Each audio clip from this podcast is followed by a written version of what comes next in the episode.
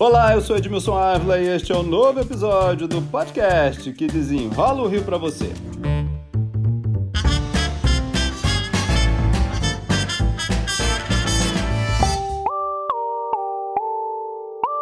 O Bolsa Família virou Auxílio Brasil.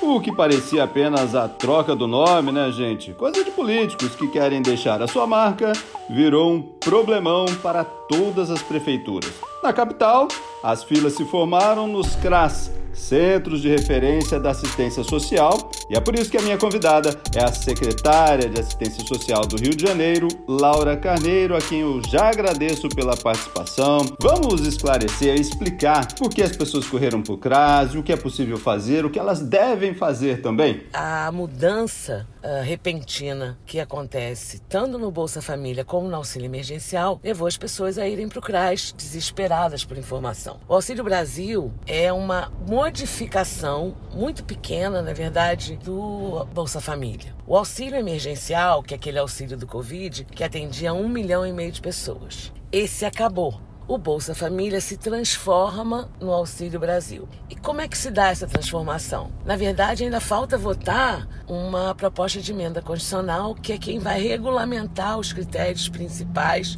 e a divisão da transformação do Bolsa Família em Auxílio Brasil. O que, que a gente tem que fazer hoje?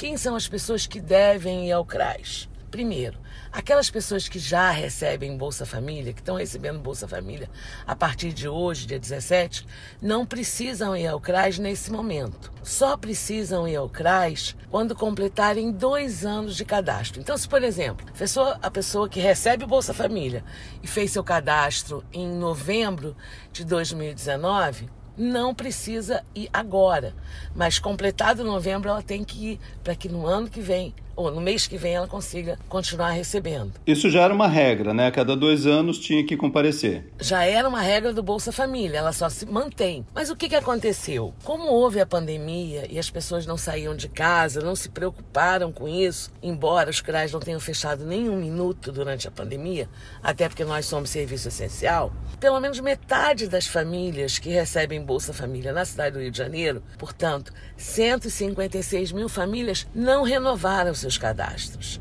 Mas não necessariamente precisam renovar em novembro. Eventualmente elas podem ter que renovar em janeiro ou em dezembro. Depende sempre da data que ela fez aquele cadastro. Então, com medo de perder o auxílio, elas correram para o CRAS. Exatamente, exatamente. Então, esse é um público. Qual é o, outro, o segundo público que deve ir ao CRAS? Esse sim deve ir ao CRAS. Aquele público que não se cadastrou nunca e que recebe per capita, ou seja, cada membro daquela família somando, vamos dizer, a renda familiar e dividindo pelo número de membros daquela família, eles recebem menos de um salário mínimo.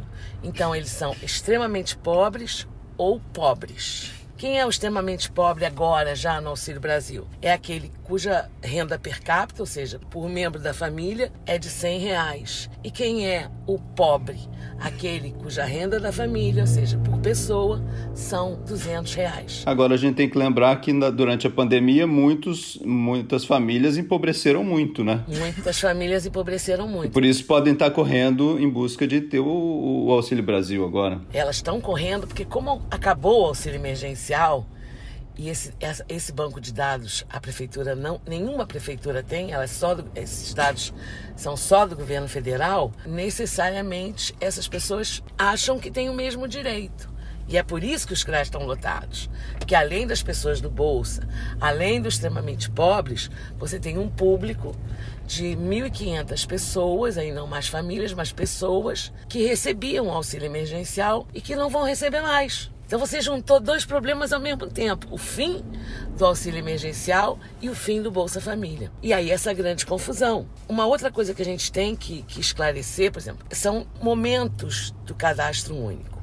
Em abril deste ano, até abril, por exemplo, a Prefeitura do Rio incluiu 37 novas famílias no Bolsa Família. 37 mil. 37 mil novas famílias. A gente conseguiu o nosso recorde e incluímos 37 mil famílias até abril. Em 1 de maio, para o sistema para recebimento de novos cadastros. Eles estão feitos. Nós fizemos de maio até outubro 41 mil novos cadastros familiares que, no nosso entendimento, em função dos critérios do Bolsa, deveriam já estar recebendo Bolsa Família. Mas o governo simplesmente parou. Então, de maio a outubro, não tem uma nova família no, no programa. Nem no Rio, nem em São Paulo, nem na Bahia, nem em lugar nenhum do Brasil. O sistema para de receber novos, novas famílias. O que, que o governo federal disse ontem? Pelo que nós fomos informados, que essas famílias serão incluídas. Quando?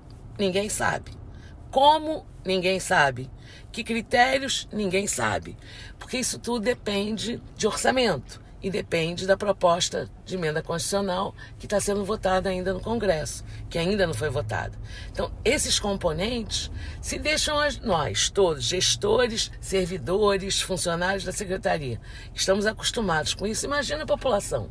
É natural que ela esteja perdida. Agora, o CRAS faz só a inserção ali no sistema, para ah, essa família tem direito, não tem direito. Quem vai definir tudo é o governo federal. Quem vai definir tudo é o governo federal. E aí, como é que é composto o valor que essa pessoa recebe?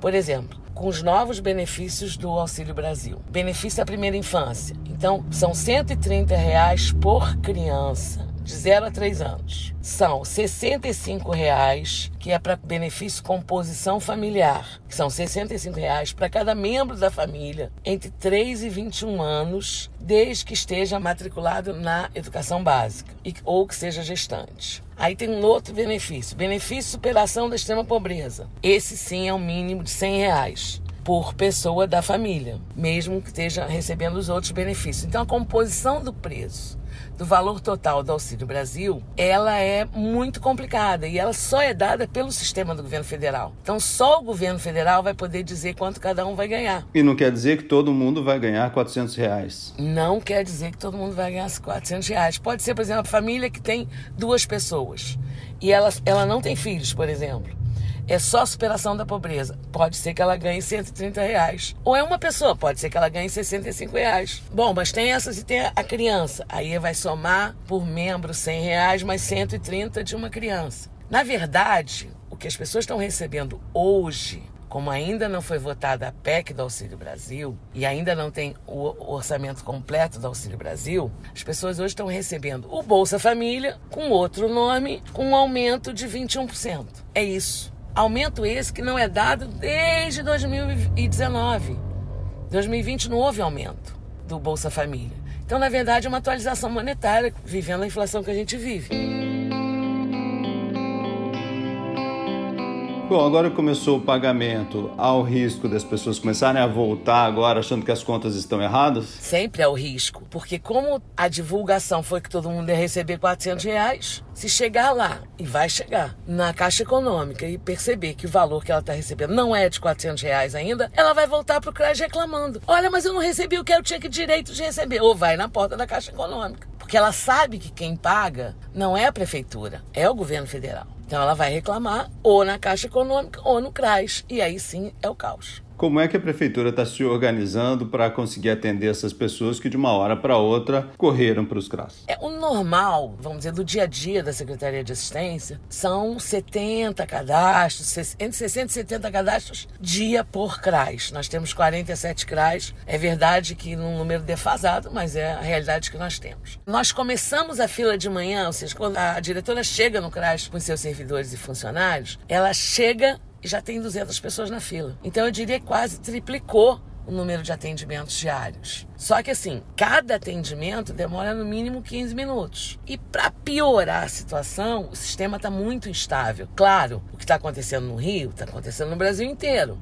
Todo mundo está lá no computador tentando incluir família, incluir família, é, recadastrar família. Bom, o sistema entra em pane, hoje de manhã já, já caiu, ontem caiu durante a tarde e ele vai cair muitas vezes. E aí, quando cai, o que a gente faz? E a fila vai crescendo. E a fila vai crescendo, porque aí a gente faz manualmente. Tem um formulário oficial, o técnico vai preenchendo aquele formulário e quando acaba o horário de trabalho, de atendimento, ele passa aquilo para o computador, pro, se o sistema tiver on. Senão, ele tem que esperar o sistema ficar on para ele colocar no sistema. A presença no CRAS é fundamental ou isso poderia ser feito de forma remota? Não, eu entendo que ela é fundamental. Para nós é difícil?